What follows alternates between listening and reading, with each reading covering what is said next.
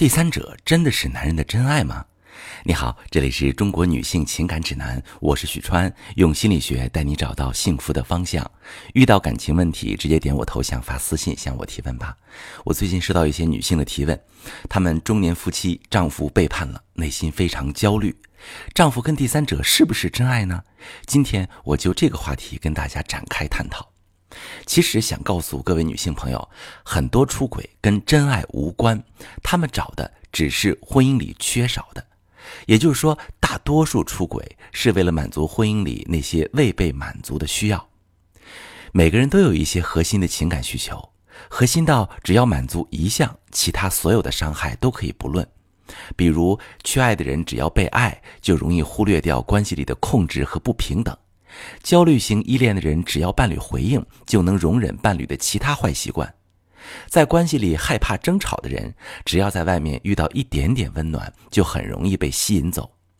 即使这段关系很坏很坏，人还是不会想离开，因为再坏的关系也是关系，比毫无关系、无人回应要更加好受。所以你会发现，有些婚内出轨对象往往是那些哪里都不如你的人。他们可能脾气特别差，隔三差五让你男人打钱买包，也可能生活习惯很可怕。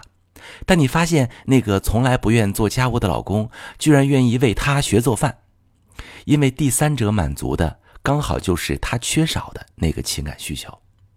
比如啊，有一次两夫妻约好出门吃饭，妻子都化好妆、搭配好衣服出发去店里了，丈夫说工作太忙不能来，妻子就觉得特别难过委屈。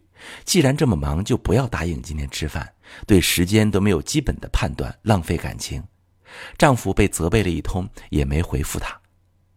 而第三者是这么和丈夫说的：“那太可惜了，最近你加班是不是很多呀？不过再忙也要记得好好吃饭。我给你也点一份外卖吧，这样我们就也算一起吃饭了。”虽然这只是很基础的情绪价值，但丈夫说那一刻他感觉自己的辛苦是值得的。同时也觉得让他失望了，觉得很心疼，所以他一有时间马上就去找了第三者。